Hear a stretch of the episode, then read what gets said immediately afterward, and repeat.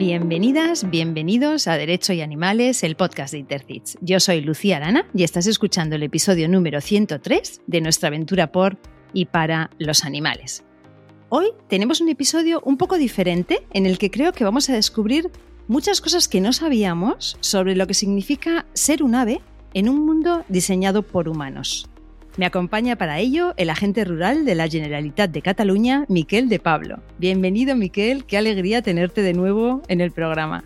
Hola, saludos a todos. A mí también me hace mucha ilusión de estar, eh, poder compartir con todos vosotros, lo, que podamos un poco aclarar unos, unos cuantos temas que a lo mejor la gente no lo sabe, no tiene mucha idea de, de muchas veces interrelacionamos con los animales pensando que hacemos las cosas bien o no tenemos conocimientos y a veces con, bueno, con pequeñas cosas podemos facilitar la vida a los animales. Nos acompañaste en el episodio 33 que recomiendo escuchar, pero te voy a presentar brevemente de nuevo. Agente mayor, especialista en prevención e investigación de incendios forestales del Cuerpo de Agentes Rurales de la Generalitat de Cataluña. Formas parte del grupo de colaboración con la Administración de Justicia del CAR, Policía Judicial, de la Generalitat. Eres criminólogo, miembro de la Unidad Aérea y miembro de Intercits. Docente habitual y ponente en cursos y seminarios dirigidos a agentes forestales y otros operadores jurídicos. Tus áreas de especialidad son los delitos contra el medio ambiente, investigación de incendios forestales, furtivismo y defensa de las especies protegidas, entre otros.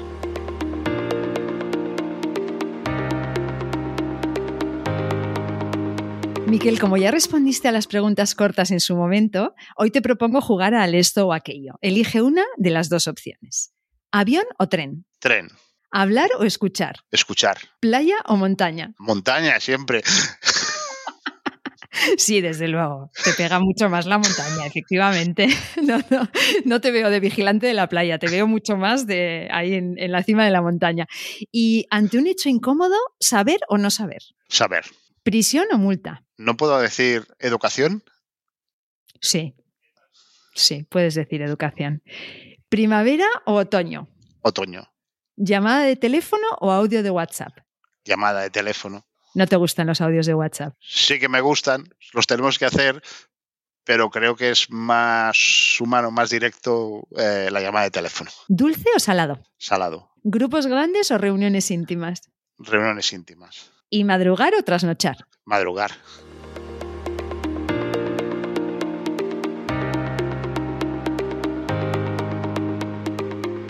Miquel, hoy vamos a hablar de aves y de lo difícil que les ponemos la vida a estos animales por culpa de las diferentes actividades humanas. A pesar de que nuestra supervivencia depende de la salud de los otros animales y de que un ecosistema sin aves es un ecosistema muerto, nos empeñamos en masacrarlas, a veces a conciencia y otras veces sin darnos cuenta. Entonces, la asociación SEO Life ha publicado las causas principales de muerte no natural de aves y estaríamos hablando de 60 millones de aves al año. 60 millones solo en España. Entonces, lo que te propongo es que vayamos comentándolas una por una y veamos casos concretos con los que os hayáis ido encontrando y también posibles soluciones. Entonces, la causa estrella son las colisiones y entre ellas sería pues líneas eléctricas, aerogeneradores, vallados, cristaleras. Háblanos de estas situaciones. Yo creo que se queda corta SEO Life porque es, un, es una aproximación a lo que puede haber, eh, pueden haber aves eh,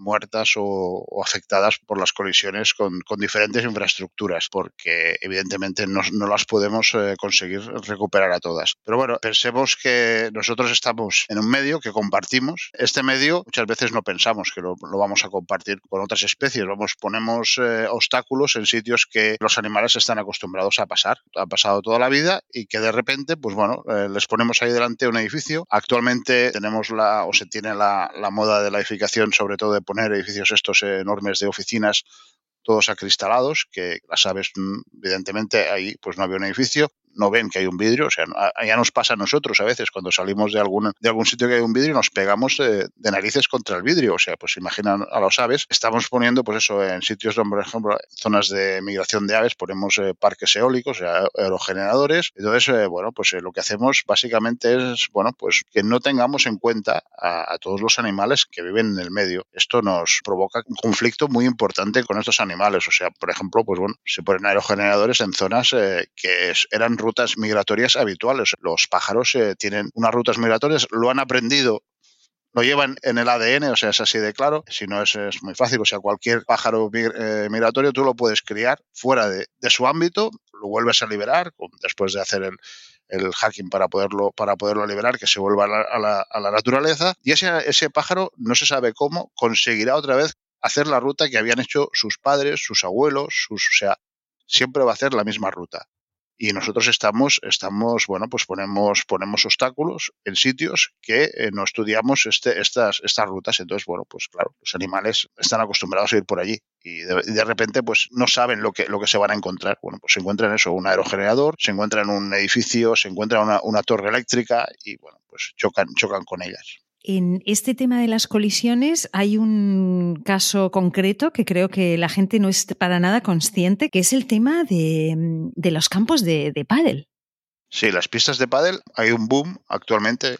A muchos municipios están instalando pistas de pádel en, zonas, bueno, pues que generalmente cerca de los municipios, alrededor de los municipios, en zonas, eh, bueno, que, que, los pájaros, pues hay, hay pájaros, es que en todos los sitios, o sea, si salimos a la ventana nos vamos, vamos a ver pájaros seguramente. Entonces, ¿qué pasa? Los pájaros no ven que hay un vidrio, ellos han pasado siempre por allí, no saben que hay un vidrio y entonces, bueno, pues se, colisionan con ellos. Y entonces eh, es un sitio que la verdad se está, es, una problemática, cada vez es más esta problemática porque cada vez tenemos más, más, pistas, más pistas de pádel. Entonces, a veces con pequeñas medidas podemos evitar estas colisiones. El arquitecto que diseña estas pistas, igual que diseña edificios, igual que diseña, sabe mucho de diseño, sabe mucho de estructura, sabe, eh, sabe calcular todos los eh, las cargas que puede tener ese edificio, pero nunca piensan en que ahí hay una fauna que está y que va a continuar estando, que lo que no tenemos que hacer es no molestarla o, poder convivir con ella de, alguna manera. ¿Vosotros os encontráis muchos casos de estos, de las, o sea, en tu día a día, en vuestro trabajo, eh, os encontráis muchos casos de, animales que han colisionado con las, con estas eh, cristaleras, estas pistas de pádel o estos edificios? ¿Es algo que os encontráis? Sí, es algo que se encuentra habitualmente, sobre todo con pistas, ya digo,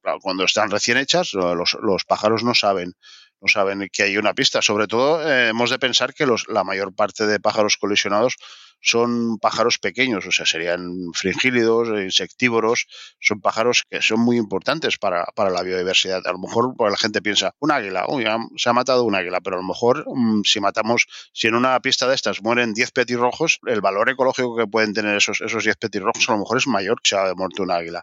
Entonces, pues son cosas que no, no, no, las tenemos en cuenta. Y cada vez hay más pistas de, esta, de este tipo, cada vez hay más, eh, se ponen, se ponen, es una, es una moda que se, que se está, se está expandiendo y, y, no nos damos cuenta. Incluso yo creo que algunos, eh, algunos de los que pueden estar escuchando el, el podcast, incluso si van a alguna pista de pádel o si practican ellos el pádel, bueno, pues lo pueden ver. O sea, yo me acuerdo, este verano estábamos, precisamente estábamos recogiendo un animal en una pista de pádel en la zona donde trabajo y mientras estábamos recogiendo eh, este animal, de repente oímos un golpe y nos cayó a los pies otro pájaro, o sea, en el mismo momento que estábamos nosotros recogiendo uno. La verdad es que sabiendo que las medidas de prevención, la verdad es que cuando se gastan a lo mejor 30.000 euros en montar una 30, 40.000, etcétera, euros en montar una, una pista de pádel, eh, poniendo, por ejemplo, pues bueno, se ponen un tipo de redes que hay en los vidrios que valen 300 euros, o sea que la verdad el coste económico de evitar que se puedan, que puedan haber estos, eh, estas colisiones es poco en relación a esto. Sobre todo la gente que, se dedica a eso, a, diseñar, a construir eh, todas estas, todas estas tipos de instalaciones, que ha de pensar en que hay un tipo de, hay una fauna que, está, que está allí y que tenemos que convivir con ella. Es muy interesante lo que dices porque realmente en todas las profesiones debería tener una perspectiva animal. Yo siempre digo que tendría que haber un periodismo con perspectiva animal, que cualquier noticia que estemos dando no sé, lo que sea, ¿no? Un desastre, cualquier noticia, una guerra mismamente, deberíamos tener en cuenta qué está ocurriendo con la fauna de esa, de esa zona, ¿no? Ante esa noticia, pues lo mismo, una ingeniería con perspectiva animal, una arquitectura con perspectiva animal.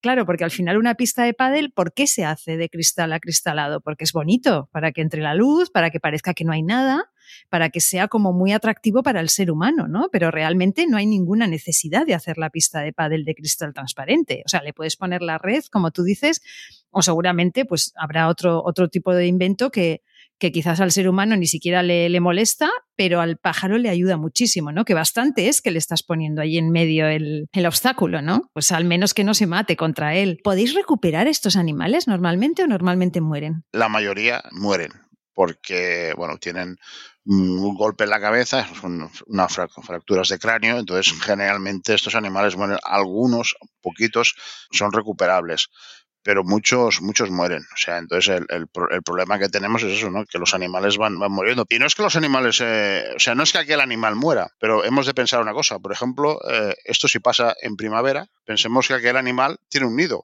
y en aquel nido tendrá eh, los polluelos. Esos polluelos sabemos que ese nido ya se va a abandonar. O sea, esos animales, esos polluelos van a morir porque los, que, los progenitores que lo están alimentando no van a ir, se han colisionado, se han, han, tenido este accidente. Entonces, piensas en una pista de pádel, ¿cuántos animales? No es solo un animal, sino es todos toda la cadena que tenemos detrás de todos los animales que se pueden, que pueden morir, que pueden desaparecer por el hecho este. También tenemos que pensar una cosa, que la mayoría de, pájaros, de aves que pueden colisionar, colisionar en general, o sea, en, cualquier, en las pistas de pádel, en edificios y tal, son especies protegidas. Al ser especies protegidas, nosotros, eh, eh, bueno, pues eh, son especies que tienen un, legalmente están protegidas. Entonces, eh, bueno, actualmente por parte de la Fiscalía ya empieza a haber, hay una orden de que todo esto tiene que entrar vía penal, o sea, para que se empiecen a poner medidas. Una cosa es que tú avises a, a los responsables de la pista o a los responsables de la infraestructura que tienen ese problema. A veces no saben que tienen ese problema. Y una vez has avisado a los responsables de la infraestructura que tienen ese problema, ellos tienen un tiempo para poner unas, unas medidas. si, esas, si, esas, si esas medidas no se ponen en el tiempo que se tienen que poner, evidentemente ya es una dejadez, ya pasamos a un tema penal, ya es un tema de que por parte de quien sea, de, de quien administra aquella, aquella infraestructura, pues mm, pasa de poner, de poner esas medidas. Entonces, hemos de pensar eso, que la mayoría de, la mayoría de, aves están, están, están protegidas. Bueno, pues entonces eh, tenemos eh, ya, ya, órdenes ya de fiscalía de empezar a abrir diligencias por todos estos casos. La segunda causa, según el listado este de muerte no natural, es la captura ilegal. ¿En qué contexto se da esta captura ilegal? Y si nos puedes comentar algún caso que os hayáis encontrado. Sobre todo lo que se está capturando ilegalmente son lo que serían pájaros fringílidos, o sea, la, captura de pájaros para, para, bueno, la gente los tiene en su casa para, para que, canten, etcétera. Esto es, esto es un tema bastante recurrente y hay auténticas eh, mafias, podríamos decir, que se dedican a la captura de, de estos animales. Pero a lo mejor nosotros pensamos aquí, bueno, no pasa nada, sí, sí, pero estamos, estamos esquilmando las poblaciones de los, de los pájaros de, muchos sitios. O sea, por ejemplo, esto es una, es en Cataluña hay estas, estas actividades, cada vez menos, por suerte, pero bueno, hay otros, en otros sitios de, de, la península ibérica continúan, es, es famoso. Y después, eh, por desgracia es así, nos vienen países de lo que sería el tercer mundo, que ponen estas actividades, pues allí no están reguladas y, bueno, ahí hacen capturas masivas de, de, cualquier tipo de, de aves, eh, pero masivas eh, eh, increíble. O sea, mm, en una captura pueden, eh, pueden caer tranquilamente 300, 400 pájaros sin, sin, ningún tipo de, sin ningún tipo de problema, porque, bueno, como allí nadie, nadie, nadie, lo, nadie lo vigila, nadie lo controla, bueno, después eh, pasarlos, pues a lo mejor más o menos relativamente fácil o no tan fácil, pero, pero bueno, se, pueden, se puede llegar a, conseguir el tráfico de, especies. Entonces, pero es así y cada vez, bueno, pues el tema de, sobre todo de pájaros fringílidos. Las otras aves, bueno, es, residual. Puede ser que alguien, alguien se dedique a cazar o a capturar otras aves de forma furtiva, pero es un tema muy residual el gran problema viene con los pájaros fringílidos. También hemos de pensar una cosa, que esto es como todo, es lo que hablamos, la cadena trófica, los pájaros fringílidos se os quedan de alimentar a otras aves eh, mayores y estamos en lo mismo. O sea, si, si, no, si las aves mayores no tienen comida, empiezan también a, desaparecer o se empiezan a meter en zonas urbanas donde les puede facilitar eh, la comida en, estos sitios. Estamos todos eh, ligados, entonces, pues bueno, tenemos, volvemos a tener un problema. Sí, sí, somos interdependientes y ecodependientes y a veces de verdad que se nos olvida. Recientemente leía un artículo que mm, a una, una, entidad denunciaba que se estaba haciendo este tipo de caza ilegal de fringílidos con la excusa además de, de estudios, eh, de hacer estudios con estas aves. Entonces, con la excusa del estudio, también se estaban, no sé si lo has, leído, ¿verdad? Tienes constancia.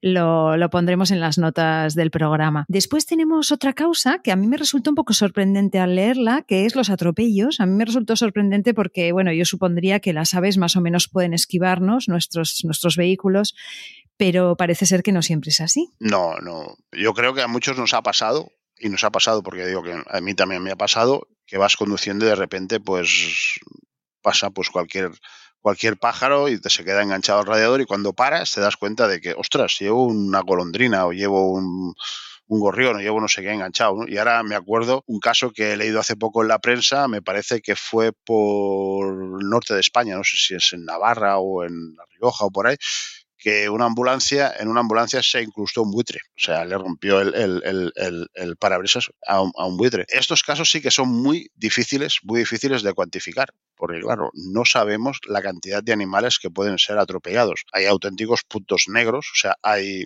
lo que está la, lo que es la, ciencia ciudadana, que gracias a, a, a, mucha gente que se dedica a, recoger datos y a ponerlos, pues bueno, Sea Life tiene un sistema, también aquí en Cataluña tenemos Alico, o sea, tenemos gente que se dedica a, recoger, estos datos y que estos datos nos, nos, por ejemplo, a nosotros nos va muy bien porque descubrimos, pues eso, muchos puntos negros, muchos sitios que, bueno, que la verdad es que hay mucha mortalidad. No podemos, evidentemente, no podemos estar todo el día parados en un sitio y a ver lo que pasa, pero bueno, la gente, cuando tú empiezas a, a ver que empiezan a haber citas de accidentalidad en un sitio y otra vez y otra vez y otra vez, bueno, pues tenemos que hacer algo. Tenemos que empezar a, a poner algún sistema para que por allí no pasen o no pasen las aves o reducir la velocidad de los vehículos por esa zona, eh, etcétera. O sea, tendremos que empezar a hacer algo. Estamos acostumbrados, ya vivimos con el coche enganchado, no lo vamos a dejar, pero bueno, tenemos que tener claro que tenemos que convivir con los animales y entonces, bueno, pues tendremos que hacer alguna cosa así. Eso sí, es muy difícil cuantificar cuántos animales mueren por colisiones de, sobre todo de accidentes de tráfico. Es que si no vamos a dejar el coche, que quizá lo tengamos que dejar en algún momento por las malas,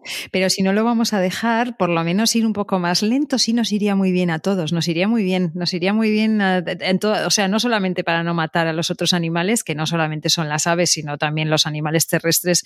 Había un artículo en el caballo de Nietzsche sobre un fotógrafo que se ha dedicado a fotografiar animales eh, arrollados por los coches y realmente da, mucha impresión verlo, ¿no?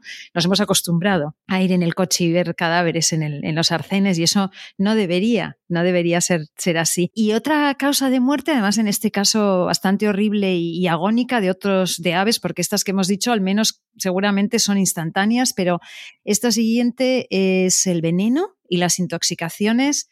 Bueno, cuéntanos por qué es un gravísimo problema, si os lo encontráis a menudo, hemos de pensar que bueno que esto era un sistema bastante usual eh, sobre todo para el control de especies eh, dañinas que se decía limañas o sea hemos hemos de pensar que hasta los hasta los años 60 había hasta un cuerpo de el estado tenía un cuerpo de alimañeros o sea tenía una gente que era pagada para poder eliminar todos estos animales. El sistema más barato en aquel momento era la estricnina eh, cogían huevos los, llenaban de estricnina y infectaban los campos llenos de esto. Esto se está, se está quitando, hay, hay, hay menos, menos envenenamiento. Continúa habiendo envenenamiento, sobre todo cuando tenemos eh, conflicto con los animales. O sea, bueno, yo tengo un problema con, con los animales, la administración no pone a lo mejor los medios que tiene que poner o no los puede poner porque no se pueden poner y el sistema que tengo, bueno, pues es eh, voy a poner veneno. El veneno que pasa, quedan en las cadenas tróficas, o sea, el veneno tú pones veneno y tú puedes matar un, un águila, puedes matar un cernícalo, puedes matar lo que tú quieras, pero allí irá otro animal y comerá de aquel otro animal, irá otro animal y comerá otro, otro animal, y entonces estás, está, dentro de la, está dentro de la cadena trófica. Entonces es un problema, es un problema muy grande. Te vas a, un, a una tienda de simplemente a cualquier garden, algún garden center, y te vas en la sección de fitosanitarios y allí tienes eh, una amplia gama de venenos baratos, muchos de ellos, o sea, y, y ya está. O sea, simplemente lo pones y lo, lo, lo, pones en algún, en algún cebo que sea eh, atrayente para, para, los, para los animales que tú quieres, que tú quieres eliminar y ya está. Y entonces, bueno, esto tampoco es, es así, o sea, pero por suerte cada vez eh, el veneno en el campo se está eliminando. O sea, cada vez os lo encontráis menos. Vamos a recordar aquí que es un delito, es un sí, delito. Sí. Es un eh, de maltrato animal y de salud pública, ¿verdad? Contra la salud pública. Puede ser contra la salud pública si es en zona urbana también, sí, sí. Vale, o sea que cuidado con envenenar. Imaginemos pues el señor que le molestan los gatos o los perros en un parque urbano y se dedica a tirar cebos envenenados y va un niño y coge ese cebo y lo, y lo, y lo, y lo chupa. Pues le puede causar eh, la muerte. Eh, pues se ha, de, se, ha de, se, ha de, se ha de arreglar esto. Tenemos que tener mucho cuidado en esto. Es un, es un delito. Y bueno, nosotros tenemos unidades, una, unidades especiales, unas unidades especiales que se dedican a, a, lo que sería el tema de, de, de, venenos. Tenemos perros adiestrados ya para, para la localización de, de, cebos envenenados y de cadáveres envenenados, que claro, cuesta mucho. O sea, nosotros podemos ir por el campo y no ver absolutamente nada. En cambio, un perro lo ve enseguida, o sea, no lo ve, lo huele enseguida, lo huele, lo huele enseguida. Entonces, eh, entonces, pues bueno, entonces eh, para nosotros actualmente la, la unidad canina es, es, un, es un aliado fantástico, ¿no? Cosas que antes no veíamos, porque si te decían, aquí puede haber veneno y te podías estar días y días eh, caminando por una zona a ver si encontrabas algo y no encontrabas absolutamente nada, ahora llegas con el perro y a lo mejor en media hora ya te ha descubierto todos los, cebos, todos los cebos que hay, que hay por la zona. Si seguimos con el listado, encontramos como siguiente causa los disparos. Yo entiendo que aquí estamos hablando de caza furtiva, o incluye esto otras situaciones. Bueno, puede ser tanto caza furtiva como, bueno, como gente que puede confundir un, un animal por otro pueden, se puede dar el caso, ¿no?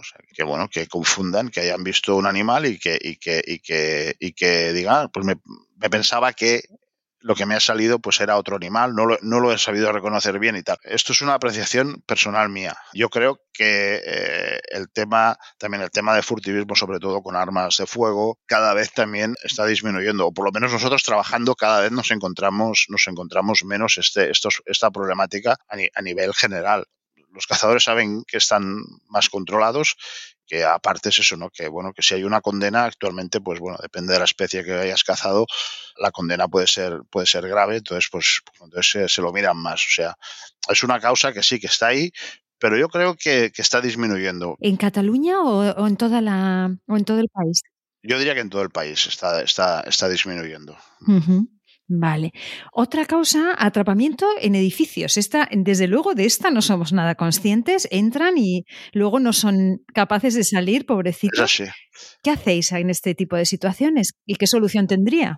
miramos de sacar a los animales. Por ejemplo, un atrapamiento típico es eh, eh, la persona que tiene una chimenea, una, una chimenea en casa, eh, en verano, pues a lo mejor, pues bueno, entran los pájaros eh, y se, quedan dentro de la chimenea y no pueden salir. Pues esto tiene una fácil solución. Simplemente es poner en la chimenea una malla. Pones una, una malla mosquitera, o sea, una malla de estas eh, atada, o sea, de alguna manera, y ya tienes, ya no te pueden entrar los pájaros. O sea, o por ejemplo, nosotros nos habíamos encontrado pájaros que entran en naves industriales. Claro, una nave industrial tiene las puertas abiertas, entra cualquier, sobre todo rapiñaira, o sea, rapaces, y después no saben, no saben salir, o sea, los, porque los animales, el, o sea, los pájaros, el problema que tienen es que dicen, si la puerta es muy grande, sí, sí, la puerta es muy grande, pero hacer, eh, hacer un gesto de bajar y volver a subir, ellos no lo entienden, o sea, nosotros lo entendemos, bajamos y volvemos a subir, no hay problema, pero ellos no lo entienden, ellos tienen que ir siempre rectos.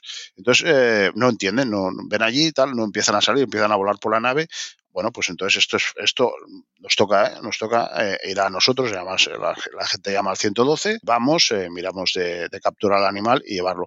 Muchas veces estas, eh, por ejemplo, en, aquí en estos, en, las, en las naves industriales es bastante relativamente sencillo, o sea, poniendo unas cortinas estas de tiras de plástico que puedes entrar y salir, ya tienes el problema, eh, el problema eh, evitado. En respiradores de, aire, lo mismo, o sea, en respiradores de aire, poner eh, algún tipo de, de rejilla para evitar, evitar que los pájaros entren. Hay otro problema, si lo tapamos todo, los pájaros no van a poder hacer el nido. Hemos de buscar el equilibrio. En edificios antiguos, sobre todo, pues bueno, siempre hay huecos, siempre hay sitios para hacer el nido. Entonces, bueno, pues vamos a, a mirar de buscar el equilibrio. Mira, miramos esto, la gente que diseña, que diga, bueno, pues les vamos a dejar un trocito para que hagan estos trozos, para que hagan los nidos y lo vamos a hacer de esta manera, tapados detrás. O sea, ponemos la, la, dejamos un trozo delante abierto y ponemos detrás una, una, una malla, una, red para que no puedan entrar, pero de, delante, delante no. O sea, y nos encontramos, esto es bastante normal. O sea, cualquier entrada de aire de, de, de, de una calefacción, de un tubo extractor, pues los animales, los, los pájaros se, se, se meten, se cuelan por allí van a buscar y después muchas veces pues hace recovecos y no salen. Y a veces eso nos ha pasado más de una vez. O sea, ir a una casa y dice, es que el pájaro está aquí y lo, y lo, vas oyendo. Y, mira, este, no, no, eran pájaros, pero este verano nos encontramos eh, una persona que tenía un cuarto de baño, eran murciélagos, los murciélagos le entraron por la, por la chimenea y lo que era la, el, el, el, techo, que era un techo de estos eh, Doble. puestos dobles, eh, cuando quitamos una, una, de las placas, porque decía que oía ruidos por la noche, cuando quitamos una de las placas, era una colonia enorme de, de, de murciélagos. ¡Qué envidia! yo quiero. Me encanta. claro, tú quieres, pero hay mucha gente que le molesta.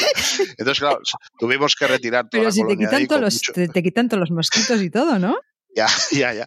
Pero bueno, retirar toda, toda, la, toda la colonia con cuidado, llevarla a otro sitio y entonces eh, poderla, poderla eh, que la persona pusiera eso, una, una, en la chimenea donde entran los animales, una red. O sea, las soluciones eh, muchas veces son muy sencillas y muy económicas. O sea, a mí cuando me dicen, no, es que no, es que son, son soluciones muy económicas y muy sencillas. Eh, poner una red, te vas a la ferretería, vale dos duros, subirte al, que si no te subes tú, se sube cualquiera, te pone la red al lado de la chimenea y evitas de que, de que los animales entren en un sitio esto.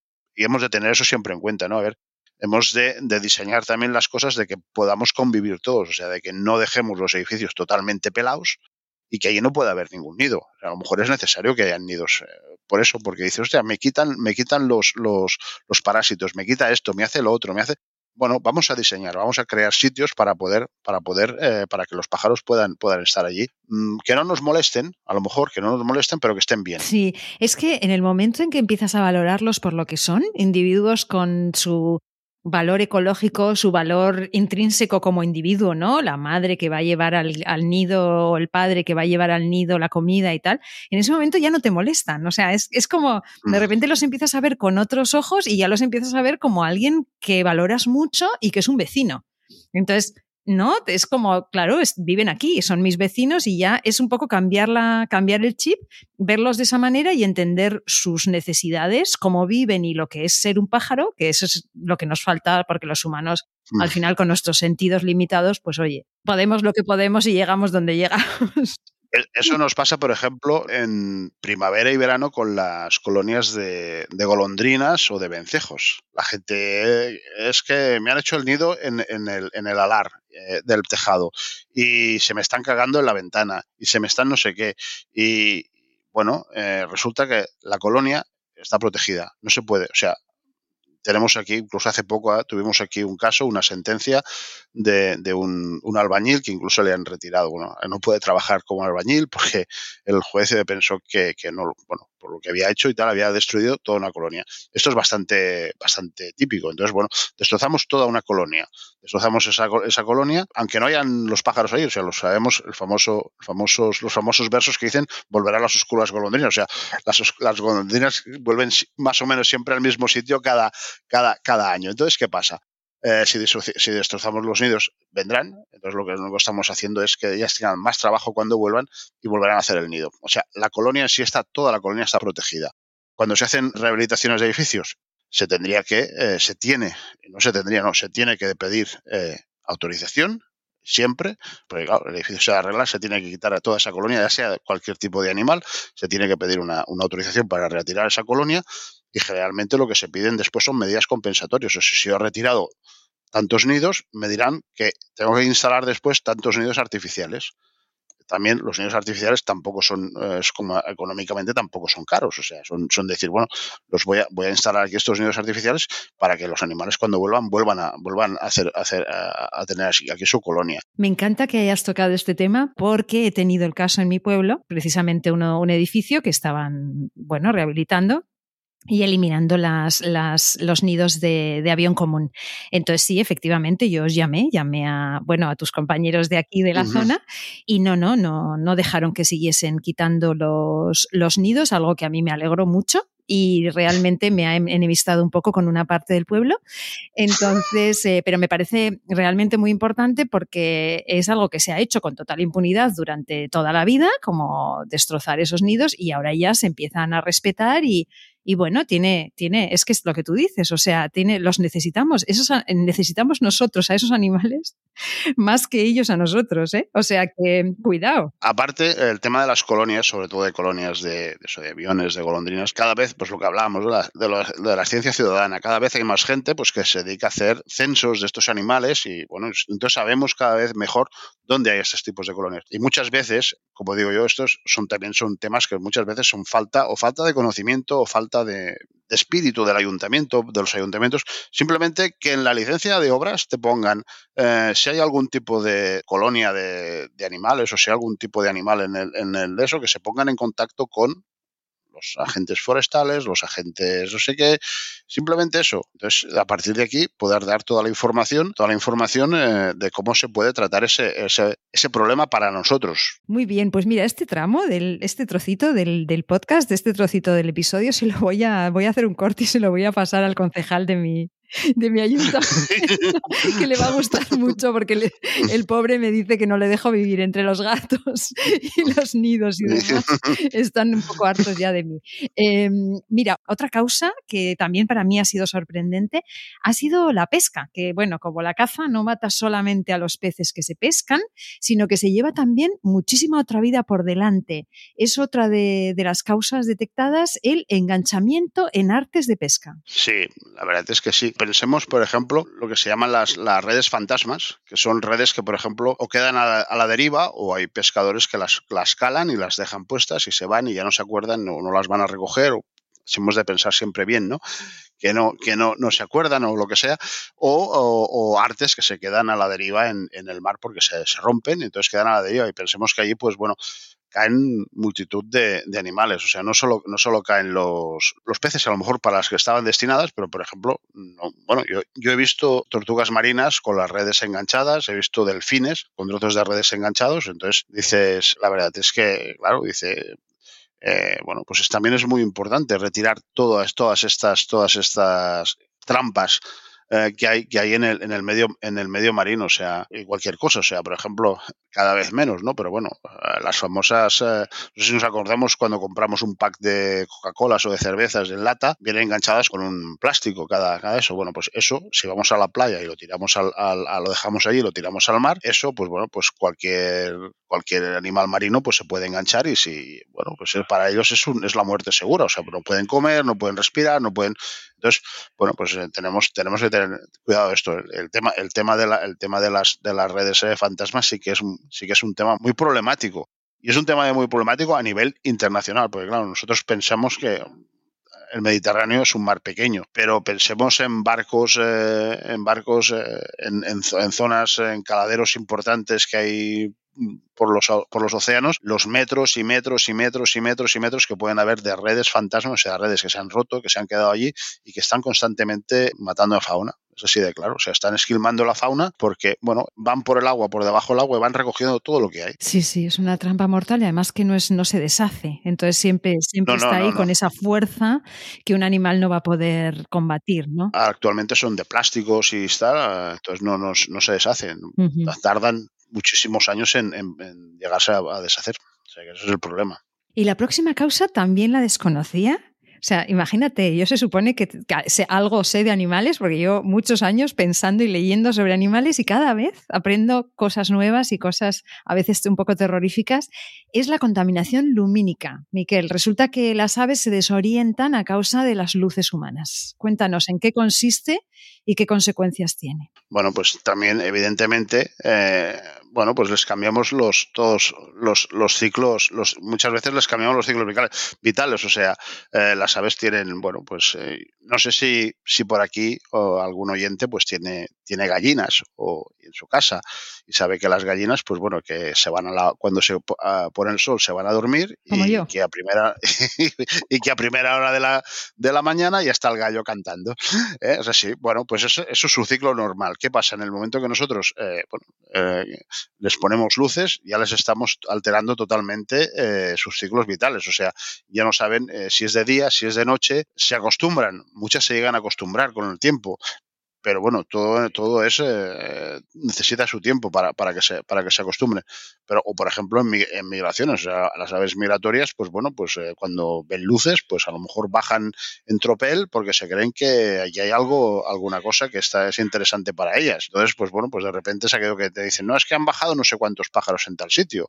Y bueno, es que teníamos unos focos que antes no estaban y que para ellas aquello es, eh, pues era un sitio para parar. Bueno, pues bueno, pues, pues hemos parado aquí. Y, hostia, pues no, no, no es normal. Pues bueno, pues eh, también estamos modificando sus hábitos, o sea, es así de claro. Mira, ahora hablando de esto, me ha venido a la, a la memoria, a la mente, ahora se acaba de inaugurar en Barcelona un, espectáculo de luz y de sonidos en un parque de Barcelona que ha sido además muy, bueno, pues todos los vecinos y también desde Intercis hicimos un, un escrito, pero además han tenido denuncias eh, directamente los, los promotores del espectáculo un espectáculo que se llama además Naturaleza Encendida, que es un nombre que es completamente perverso, porque lo que hacen es mmm, decorar el parque, un parque que tiene además bastante fauna, tipo patos, gansos, un montón de fauna, un parque de Barcelona. Entonces, para Navidad lo decoran con un montón de luces, focos, eh, cables de electricidad, bueno, la locura, mm, cantidad de visitantes eh, enorme, además pagando, es un, es un espectáculo encima privado. Y, y, bueno, mm, se ha, se ha, inaugurado en Barcelona ante las protestas y las, y las denuncias de, de pues esto, de, de, que es un ataque claramente contra, bueno, contra la fauna del, del, parque y contra el propio parque, contra la vida del parque, ¿no? De, de, ese parque de Barcelona. Entonces, claro, me ha recordado ahora, hablando contigo de esto de la, sí. de la contaminación lumínica, que claro, tú lo ves sí, y dices, sí. qué bonito, ¿no? O sea, realmente yo me podría dejar con, conquistar por algo así, ¿no? Te metes en un espectáculo de luz, de sonido por la noche, en un parque todo es que realmente tiene mucho encanto. Pero claro, es que nunca pensamos en que nos estamos metiendo en la casa de, gente. Sí, estamos, estamos en, en, en, su medio, entonces, eh, entonces, ¿qué pasa? Que ellos estaban acostumbrados a, a unos, como digo yo, a unos horarios, a una tranquilidad, y de repente nos, encontramos en, su medio. Hace unos años todos sufrimos la pandemia, ¿no? Y todos dijimos, hombre, eh, he vuelto a oír los pájaros, he vuelto a ver no sé qué, he vuelto a... ¿Por qué? Porque mm, de repente mm, no sé cuántos millones de personas dejamos de eh, hacer las actividades que hacíamos normalmente. Dejábamos de, de, ir en coche, dejábamos de no sé qué, dejábamos de no sé cuántos, y de repente, pues la, la, la fauna. Hizo, hizo una explosión. Bueno, pues eh, nos pasa así, o sea, en el momento que tú dejas, eh, que tú estás interactuando con ella, pues bueno, pues la fauna, ostras, me están haciendo cosas que yo no estoy, no tengo, no, no, no tengo, no puedo hacer nada contra esto. No me puedo defender, es que me, me bueno, es, es, bastante angustioso si lo, si lo pensamos, ¿eh? espero que este episodio no resulte demasiado angustioso, porque no es la idea, pero sí la idea es ponernos en un, poner un momento de verdad en las plumas de, de esos animales y pensar un poco cómo, cómo viven su vida con tantas dificultades que el ser humano con sus actividades, a veces que no nos queda otra, como es construir nuestras casas, pero a veces que de verdad podemos prescindir, como este espectáculo de Barcelona, de verdad que no hace falta que hagamos este tipo de, este tipo de, de de, de, barbaridades, ¿no? Sí, pero, a ver, pero, pero, pero por ejemplo, lo de construir nuestras casas es necesario, evidentemente, pero es lo que comentaba, ¿no? A lo mejor tenemos que, yo digo que en la, no sé si existe en la carrera de arquitectura, pues poner una asignatura que sería animales. Tenemos que convivir, que convivir todos, entonces a lo mejor necesitamos de, que crear esa asignatura y que en esa asignatura nos digan, vale, yo diseño un edificio, muy bonito, muy estético, muy no sé qué, pero dentro de este edificio tengo que eh, poner elementos para que puedan anidar los animales. Yo me acuerdo un edificio emblemático que hay cerca de Barcelona, una, una torre muy alta, que, bueno, es una, una torre que lleva muchos años y que tuvimos la suerte bueno, estuvieron haciendo unas rehabilitaciones, aquí sí que nos avisaron de que estaban haciendo las rehabilitaciones y tal, y bueno, pues de, descubrimos que había un, una especie, una, una especie del avión roquero que teóricamente era una especie que allí no tenía por qué estar, pero que se había adaptado totalmente allí y estaba muy bien. porque Las condiciones de aquel, de donde estaban, en un, en un, sitio determinado del edificio, las condiciones de donde estaban eran perfectas para ellos. Seguramente el arquitecto que hizo aquel edificio no pensó en eso, pero si hubiera cogido a un, a, un biólogo y le hubiera dicho, ¿por qué no hacemos un sitio para tener especies? Y hubieran, pues mira, este rincón que no va a haber absolutamente nada, porque muchas veces en, en estos edificios tenemos rincones que no hay absolutamente nada, vamos a hacer, vamos a diseñar de tal manera, con unos agujeros, con un no sé qué, que se puedan, que podamos tener aquí, que podamos tener aquí fauna. Bueno, pues ya, ya tenemos ese conflicto que podíamos haber creado, lo hemos cambiado, hemos, lo hemos modificado totalmente a un beneficio para todos. Totalmente. sería, sería, sería así. Eh, es así de claro. Entonces digo, en, la carrera, en estas carreras tendría que haber eso, o sea, tendría que haber esta sensibilidad de decir, vamos a crear, mm, vamos a, tenemos que convivir, estamos, estamos juntos, tenemos que convivir, como tenemos que convivir, lo vamos a hacer de la mejor manera posible, ni ellos molestándonos a nosotros, ni nosotros molestándolos a ellos. Totalmente, Miquel. Y además, fíjate, en un enfoque, o sea, no tanto como ese enfoque a veces de la carrera veterinaria que es cómo hacemos para que los animales no nos contagien, no nos enfermen, no nos a los humanos, sino un enfoque de cómo hacemos para convertirlo en una oportunidad de convivir. Esa es la clave, me encanta. Aparte de todo esto, tuvimos un episodio con David Miqueleiz en el que hablábamos de las balsas de riego, de lo peligrosas que resultan y del tema de ahogamientos. También es una causa. Me gustaría que, lo comentemos uh, brevemente, si os lo encontráis y, también es relativamente fácil de solucionar, entiendo. Precisamente, Fiscalía General nos ha hecho hacer un trabajo en toda España, todos los agentes forestales de un inventario de balsas eh, para tener un, listado y poder crear una normativa. Actualmente no hay una normativa única que nos diga que podamos quitar algunos elementos para poner algunos elementos para evitar esos ahogamientos entonces lo que lo que bueno me imagino que saldrá algún tipo de algún tipo de normativa y sí la verdad es que es que son un problema bastante importante las balsas las balsas de riego eh, en el tema ahogamientos tanto de fauna como de avifauna, como de animales, como de mamíferos. Sobre estas telas, estas balsas que a lo mejor todos vemos de riego de, tela butílica, o sea, de esta lona negra, bueno, pues ahí se puede, se acerca a beber un jabalí, un zorro, se resbala y ya no puede salir un águila o lo que sea ve cualquier cosa, intenta cogerla, se queda ahí enganchada y tampoco puede salir. Entonces, ¿qué pasa? Bueno, pues que son un, son, son un reservorio de muerte para fauna muy importante.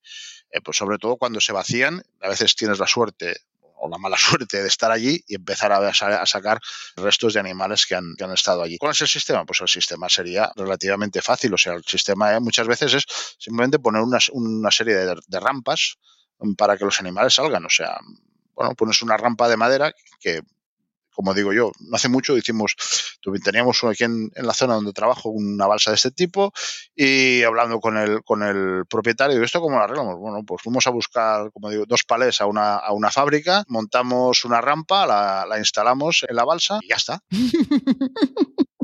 Es así, o sea, claro, dices, mm, eh, las soluciones son muy, son, muy, son muy fáciles. Hemos instalado una rampa, vale, que se pudrirá, que de aquí cuatro años la tendremos que cambiar. Bueno, pues volvemos a buscar otro, otros cuatro palés, los volvemos a desmontar, los volvemos, volvemos a montar la rampa y no hay ningún tipo de problema.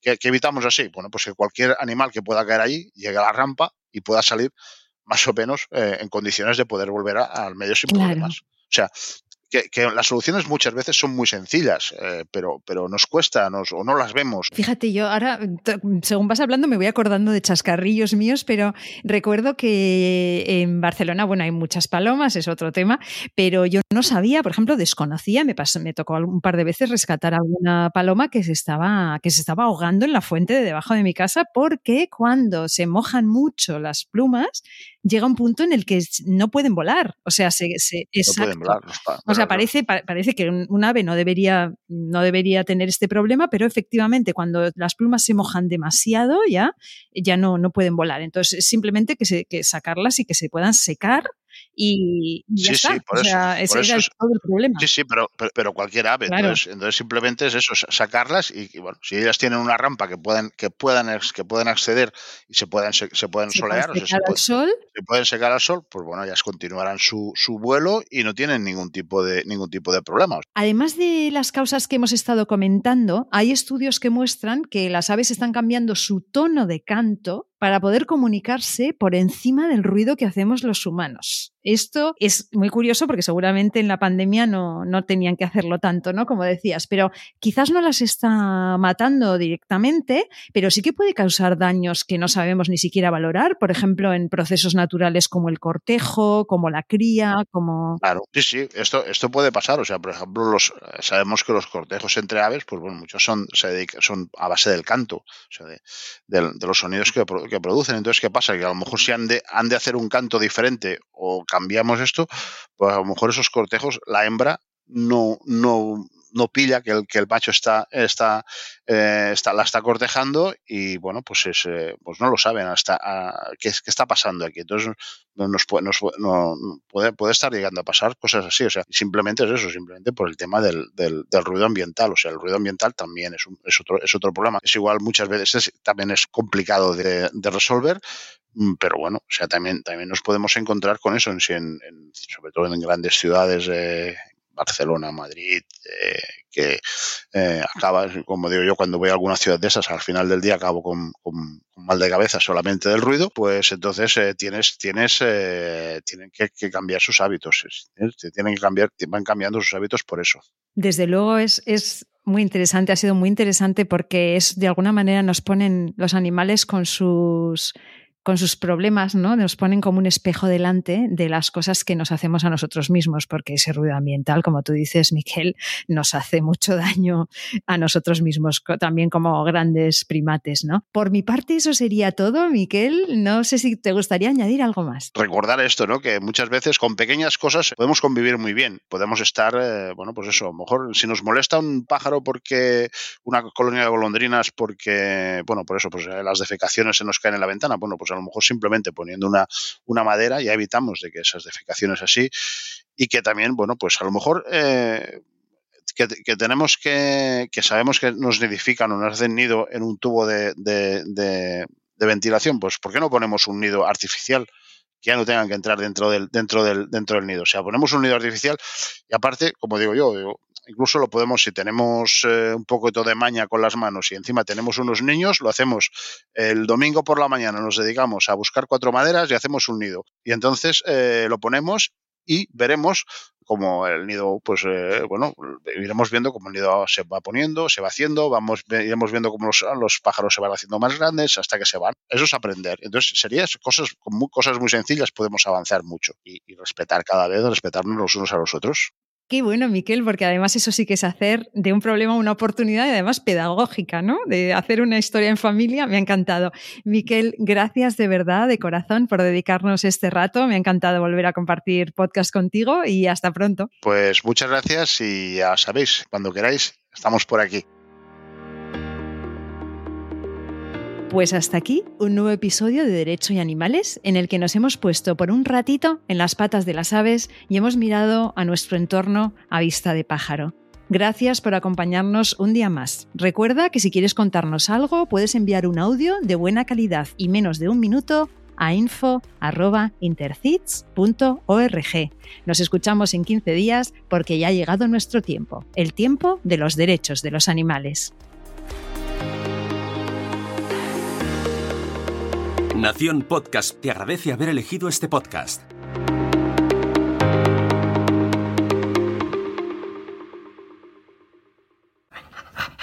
This is another iRaw podcast. We podcast to make the world a better place for animals.